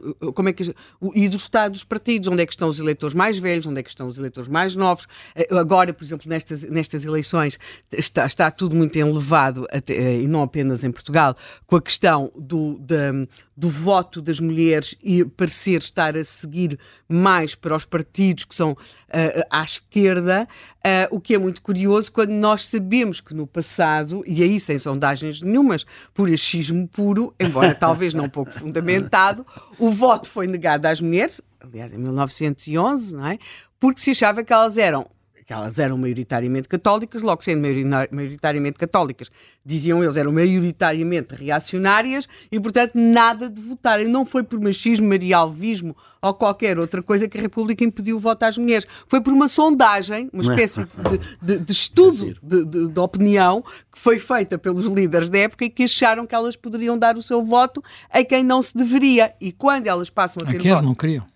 Pois, uh, ou que não se queriam, claro. Uh, e quando em 1931 elas passam a poder votar e ser eleitas naquilo, no quadro daquilo que é o Estado Novo, e portanto também num, num senso muito restrito e, e, unicamente num partido, isso é visto não como um, um reconhecimento do direito das mulheres a votar e a serem votadas, mas sim com uma prova mais, mais que provada que elas continuavam a ser ignorantes, reacionárias e católicas e, portanto, o Salazar estava a querer ir buscar o voto delas. Portanto, esta ideia, uh, portanto, sempre se procurou saber o que, é que, o que é que vai na cabeça dos eleitores quando se dá o voto a umas pessoas, mesmo que seja um grupo muito restrito e dentro do quadro de uma ditadura. Portanto, conhecer a cabecinha do eleitor há, há, sempre isso. Agora, eu acho que um, o maior invento da democracia, eu acho que a coisa mais importante da democracia é aquela urnazinha de voto, aquela cabine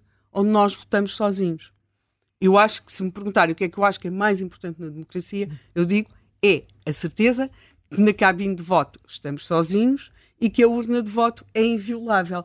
Porque aí é aquele sítio em que nós temos aquele capacete de alumínio em cima da nossa cabeça e ninguém lá entra, nomeadamente em termos de, seja do que for. Portanto, acho que é esta ideia de que as sondagens neste momento dão-nos muitos elementos sobre até o próprio país que somos.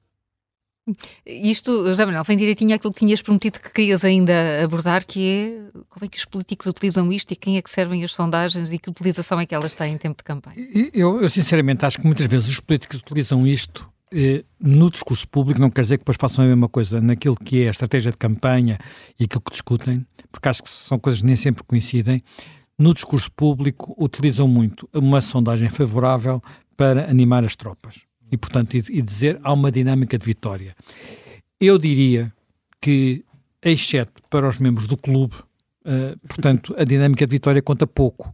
Quer dizer, agora, uh, há aqui algumas ideias que eu não tenho, não tenho nada a, convicção de que uh, funcionem. Quer dizer, eu, eu estou à frente e isso vai-me trazer mais votos porque as pessoas gostam de estar com os vencedores, ou eu estou à frente e, portanto, não vale a pena ir votar porque já está ganho.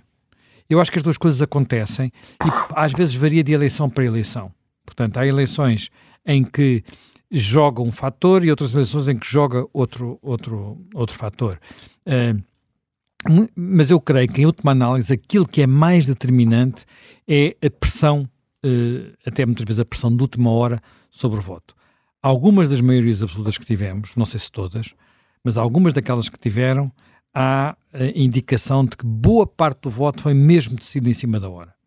Portanto, aconteceu isso em 2022, portanto, já falámos muito uhum. disso. Há um outro caso em que se chegou a dizer que as pessoas decidiram, decidiram uma parte delas, não todas, na cabine de voto, que foram os de Cavaco Silva. Mas aí são momentos quais em que. Quais de Cavaco Silva, da maioria absoluta maioria, As maiorias absolutas de Cavaco Silva, não, não a presidência. Estou a falar Sim, das... Claro. De, Mas aí não, é mais um palpite, nós não temos dados. não há dados, não há dados. Não, eu penso que sobre uma delas chegou a haver um estudo pós-eleitoral. Pós-eleitoral ah, sobre a de 91. Temos e, o tal indício do CDS ter desaparecido à última hora. É, à última hora. E a, e a ideia que existe é que isso, num caso e noutro, atenção, num caso e noutro, esteve relacionado com discursos muito claros, eh, eh, quase chantagistas, digamos assim, a dizer da maioria. Foi o discurso de António Costa, que o PS nunca tinha assumido, e, tinha, e foi o discurso de, toda a gente se recorda, os discursos de, de Cavaco Silva. Portanto, e esses discursos, eh, talvez neste caso recente, não, nestes casos todos, num caso não havia sondagens suficientes, no outro caso havia poucas, eh, no tempo da maioria absoluta de 37 e 91, as sondagens, Estava-se a começar, havia poucas e há uma corre boato que vocês tinham uma. O que, que apontava, não apontava, apontava para a possibilidade da maioria absoluta. Talvez, não sei se 87 ou 91. Uh, houve uma, uma indicação, houve, corria o boato Nem nas, estava, nas redações. Não, eu sei, mas, não mas, corria o boato nas redações que havia uma sondagem da, da, da Católica, Católica que teria a maioria absoluta? Hã? Que dava a maioria que dava absoluta. a maioria absoluta, que era uma coisa que não havia certeza e que aliás, uh, olha, neste livro do João, do João Paixão Martins, do Luís, Martins, Luís, Paixão, Luís Paixão Martins, perdão, ele conta que foi há um episódio em que há uma sonda, numa altura em que era proibido divulgar sondagens, a campanha de Cavaco Silva, numa viagem a caminho de Viseu, salvo erro, uh, apanha uma. Um, recebe uma sondagem dessas e ele fica sem voz. E até perguntaram ao assessor de campanha se ele tinha ficado sem voz e ia parar a campanha. Disse: Não, não, não, ele recupera rapidamente, que foi por causa de uma boa notícia. Portanto, e recuperou, não há notícia que ele tenha ficado sem, sem, sem voz. Mas, independentemente disso, havia naquele caso uma, uma, um discurso muito, muito óbvio nesse sentido. Uma dramatização. É, uma dramatização nesse sentido. Agora, há outras situações em que. Uh, às vezes a coisa fica mais, mais nebulosa e há, e há efeitos. Há, há, houve, por exemplo, na campanha de 91, eu recordo-me que o, Partido Socialista, no caso concreto Jorge Sampaio, era o, eh, era o líder, tinha muita preocupação de dizer eu não perdi, eu não perdi, eu não perdi, quando tinha perdido, não é? é bastava vir na altura ainda havia os comícios que permitia, ver, uh, permitia perceber a dimensão de uma coisa e outra. Eu fui ao terreno de ver como é que eles estavam e não havia comparação possível. Portanto, hoje é completamente diferente. Hoje não se percebe rigorosamente nada pelos comícios. Nada. São coisas uh, totalmente uh, distintas. Portanto, uh, e, também há outra, havido outras situações, nomeadamente em eleições presidenciais e em eleições europeias, onde a convicção de vitória levou à desmobilização. Até porque talvez as eleições não eram tão importantes. Estou a recordar, por exemplo, uma das europeias terão quase empate em 95 eh, que estava, o PS estava com uma grande vantagem e depois foi meio ponto de diferença, com António Vitorino era o candidato. Eh, foi uma grande balde de água fria na altura para, para, para, para António Guterres. Uh, estou recordando também, e não sei até que ponto é que uma das. A reeleição de Cavaco Silva também não foi penalizada por essa convicção. Isso era uma coisa, em geral, um presidente que concorre a um segundo mandato nunca tem tantos votos como aquilo que as sondagens lhe anunciam. Uh, nós não sabemos exatamente porquê, mas a razão mais plausível é e que... que há a convicção que vai ser reeleito. É, é que não, não vai fazer diferença e, portanto, alguns, algumas das pessoas, quando se vai lá à casa ou quando se telefona, exprimem o seu apoio, depois, depois na verdade, não vão porque a eleição... E, e vê-se no nível da abstenção, que é sempre muito mais alto do que na primeira eleição. Também, também eu conheço... Há casos em que pessoas dizem assim, está perdido, não vale a pena lá ir. Sim. Também acontece isso, não é? Portanto, é muito... Votar eu acho implica, implica a pessoa num dia, que geralmente é um domingo, não é? Uh, arranjar-se, uh, pôr-se a caminho do, do, local de voto, pôr-se numa fila, esperar. Uh, portanto, claramente há ali um, um, um, lado, um voluntarismo. Mas agora deixe-me só dizer uma coisa. Acho que além disso, para que é que servem para os políticos?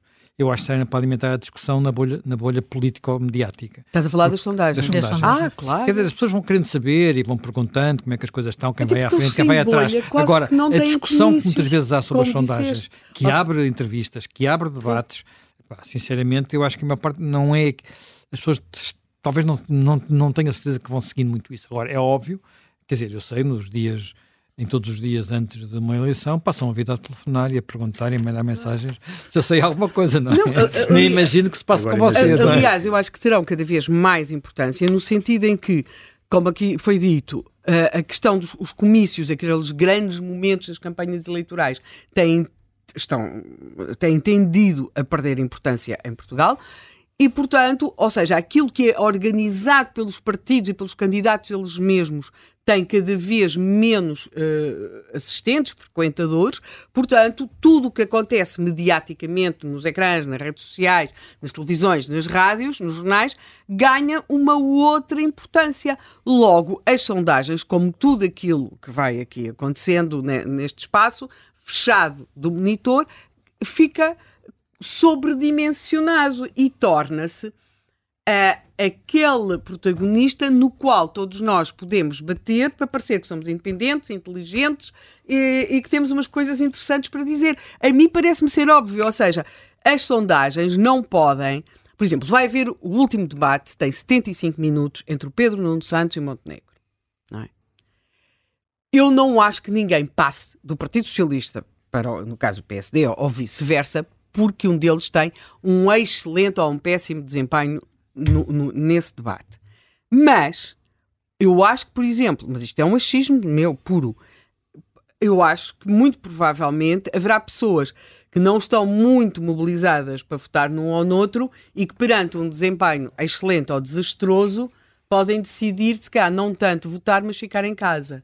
Eu, eu não tenho muito... tanta certeza disso. Ah, eu, eu, eu acho que Quer sim. dizer, há pessoas, não sei, não sei qual é o, grau, o número de pessoas indecisas entre, entre, talvez vocês saibam mais do que eu, o número de pessoas indecisas, tipo entre não, não, não AD, é AD e PS. Há não, assim não, tantas, não, tantas não, assim? Não, não, não. São, mais... são socialistas indecisos em votar no Pedro Nuno Santos, mas não querem votar noutro, noutro candidato ah, tá qualquer. Ficar em casa. Ou ficar em casa. Eu, eu acho que essa questão do ficar em não, casa... Isso pode, isso pode, pode eu acontecer. acho que, que sim, e esse tipo de coisas é muito difícil depois já de ser apanhada, não é? Porque apesar de tudo, uh, se, se as sondagens e os estudos de opinião fossem fossem uma verdade, não valia a pena haver campeonato Agora, de futebol. Há outras porque coisas. Porque nós sabíamos, à partida, fazíamos esses estudos todos, não é? E sabíamos qual, qual, os, quais os clubes que podiam ter mais probabilidades de ganhar e nunca se punha.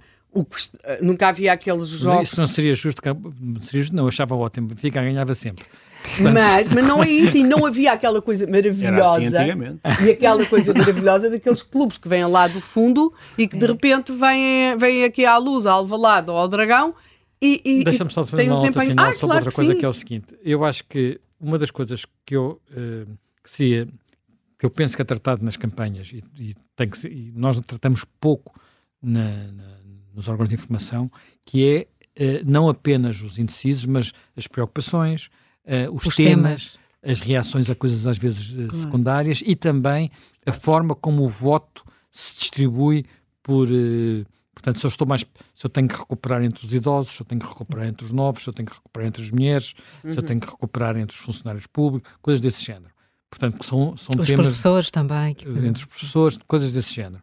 Uh, e uma das coisas curiosas, eu agora não me lembrava já, estive aqui a confirmar, nós hoje temos a noção de que o voto jovem está a fugir uh, da esquerda para a direita em Portugal. Não estou a dizer que nos outros países não, não conheço.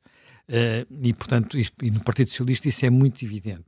Na última proposta da revisão constitucional, o PSD queria descer o voto para os 16 anos e o PS era contra. Portanto, o voto das mulheres. Uh, na, no, quer dizer, se calhar daqui por uns anos é ao contrário, porque uhum. o voto dos jovens é muito volúvel e, portanto, é muito tende a ser um voto de oposição. Tende uhum. a ser. De experiência. Uh, pronto, eles estão lá, é preciso dar a outros. Uhum. Estou cansado com esses, não gosto. E, portanto, se o PS tivesse estado muito tempo no governo, claro. provavelmente o voto dos jovens hoje seria mais à esquerda, uh, como se calhar, e neste momento está mais à direita. Uh, mas eh, como a, revisão constitucional entrou nesta altura, deu e estas pessoas propostas. dizem que, eh, ou seja, a percentagem, as percentagens da abstenção declaradas nas sondagens correspondem à percentagem da abstenção real. É que eu não, não é. Portanto, porque as pessoas também têm vergonha de dizer que não votam, não, não é? Não, nem atendem o telefone. Portanto, ou não, não abrem a porta. Quer dizer, é para as eleições, não queres saber. É, é, é, há várias coisas a acontecer ao mesmo tempo, não é? Eh, uma pode ser, e é, de pessoas que, apesar de já tensionarem não votar. Fica mal na fotografia. Não, mas não eu não creio, em Portugal não há muitos estudos sobre isso por uma razão técnica concreta. É que, por exemplo, nos Estados Unidos eu consigo saber se alguém votou ou não. Pois, pois, claro. Eu aqui não consigo saber, objetivamente. É? Uhum. E em Inglaterra também consigo, noutros países também. Aqui não consigo. Portanto, em sempre... teoria conseguias, mas é, na prática não se consegue não mesmo. Se consegue. Não se consegue. Mas Portanto... em teoria devia-se. Desculpa, Pedro. Sim, sim, devia-se sim, conseguir. Sim, sim. E a transparência de, claro. de, da justiça devia permitir facultar muitos desses dados. Desculpa, Pedro. Claro, não, é verdade. Nós não, conseguimos, não conseguimos validar a nossa abstenção nacional, é porque não conseguimos confrontar o que as pessoas dizem, claro. o que realmente fizeram. Mas a outra coisa que, que é claro na investigação que existe sobre isto é que quem não vota também não participa em sondagens. Ou seja, quem não vota tem menor propensão sim, para sim.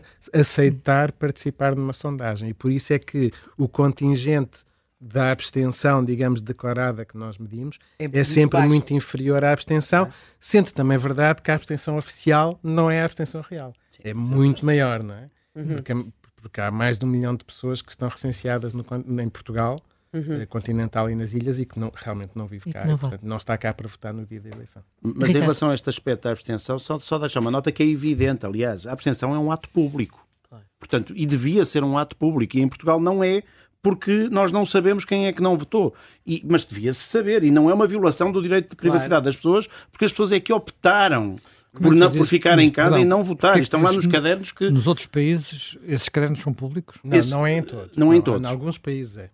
Portanto, os cadernos de quem votou, quem não votou, vocês... Não, eu, um exemplo muito simples. Eu posso, uh, nestes inquéritos que fazemos, não é? as pessoas que dizem que, que não votaram ou que tensionavam votar isto, eu nos Estados Unidos consigo, obtidos os, os consentimentos necessários, eu consigo das ir, autoridades. Eu consigo ir verificar, confrontar o que as pessoas nos disseram com o que fizeram. E isso é muito interessante, porque isso permitiria, por exemplo, ter um modelo de quem é que realmente não vota e um modelo que explicasse ou que nos ajudasse a ajustar a diferença entre uma intenção antes da eleição e aquilo que vem a ser o comportamento. Nós aqui não conseguimos fazer isso. Que era o debate de há quase um mês, da outra, da outra vez que falámos. Antigamente tínhamos uma aproximação a isso, porque os cadernos, uh, uh, as mesas eleitorais estavam ordenadas por número de eleitor. E nós tínhamos uma certa aproximação a alguma informação idade, na, na, questão da idade. Sim. Havia um, há um país interessante neste aspecto. O Chile, por exemplo, até há pouco tempo atrás, vota, tinha mesas de voto para homens e mesas de voto para mulheres precisamente para evitar que houvesse contaminação do tal, da tal cabine sa uhum. sagrada. Uh, isso era uma coisa tradicional. portanto, eles sabiam, não, o casal não ia votar junto. O casal não ia votar junto, não podia votar junto, porque não podia entrar ali sozinho, uh, junto, um, ou acompanhado. Uh, o, e, e, isso permitia que eles soubessem exatamente quanto é que era a abstenção das mulheres e a abstenção dos homens. Eles e, era diferente. e era diferente. E, portanto, eles sabiam um conjunto, e sabiam os resultados, quer dizer, sabiam, além da, da abstenção, sabiam ainda sabiam os resultados das mulheres, e, do, uh, uh, e, e, dos homens. Obviamente que é delicioso estatisticamente saber isso, delicioso no sentido de sim, sim, sabermos claro. verdadeiramente claro. quer dizer, uh, qual, era, qual era o termómetro dos uhum. dois lados, da, dos dois géneros que eles definiram sim. e que sim, sim. hoje em dia se calhar é mais complicado fazer isto, mas, uh, mas na, na, naquele contexto eles sabiam isto. Eu julgo, não tenho a certeza absoluta, posso, posso me informar melhor, mas que se sabe qual é que foi a aprovação do Pinochet e a reprovação do Pinochet entre, entre homens e mulheres, mulheres nesse, claro. uh, nesse, uh, nesse contexto. Nós tínhamos uma aproximação a isso pelo número de eleitores, que eu vos descrevi há umas uhum. semanas atrás, porque estavam, as mesas estavam ordenadas por. Agora, se eu quiser saber como votaram as Marias, ainda consigo saber, porque agora é alfabético, não é? Portanto, uh, votaram, se votaram ou não votaram, mas, mas, muito mais do que isso não, não, não consigo saber. E é bastante irrelevante saber se as Marias e os Mários votam da mesma maneira. Em princípio, é. Com, com alguma incerteza, mas conseguimos com a sondagem à boca nas urnas se, se colocarmos esse tipo de questões que ajudam a caracterizar os eleitores. Mas a sondagem à boca das urnas não é feita com, também com uma urna? Depende. Pode ser feita com uma urna, mas também pode ser feita com um tablet. Em que pois, pessoas... já foi feita com tablet. É, já foi feita em que no fundo E com o tablet, portanto, vocês, o, o entrevistador pode pôr uma... O inquiridor pode pôr umas, uns, uns dados antes. Pode pôr uns dados antes, pode pôr uns dados é, depois. Vai ser depois, depois, que é para não contaminar não. aquilo que verdadeiramente interessa. O que é, o que é fundamental é que as pessoas uh, possam responder em confidencialidade, portanto, em privacidade, Exato. em que o inquiridor não esteja a ver o que as pessoas. A revelação que as pessoas dão uh, daquilo que fizeram. Pedro Magalhães e Ricardo Reis. Foi delicioso ouvir-vos mais uma vez a falar de sondagens. Muito obrigada. Uh, Helena Matos e José Manuel Fernandes. O Contracorrente regressa na quarta-feira. Bom feriado. Bom carnaval. Bom carnaval. Bom carnaval.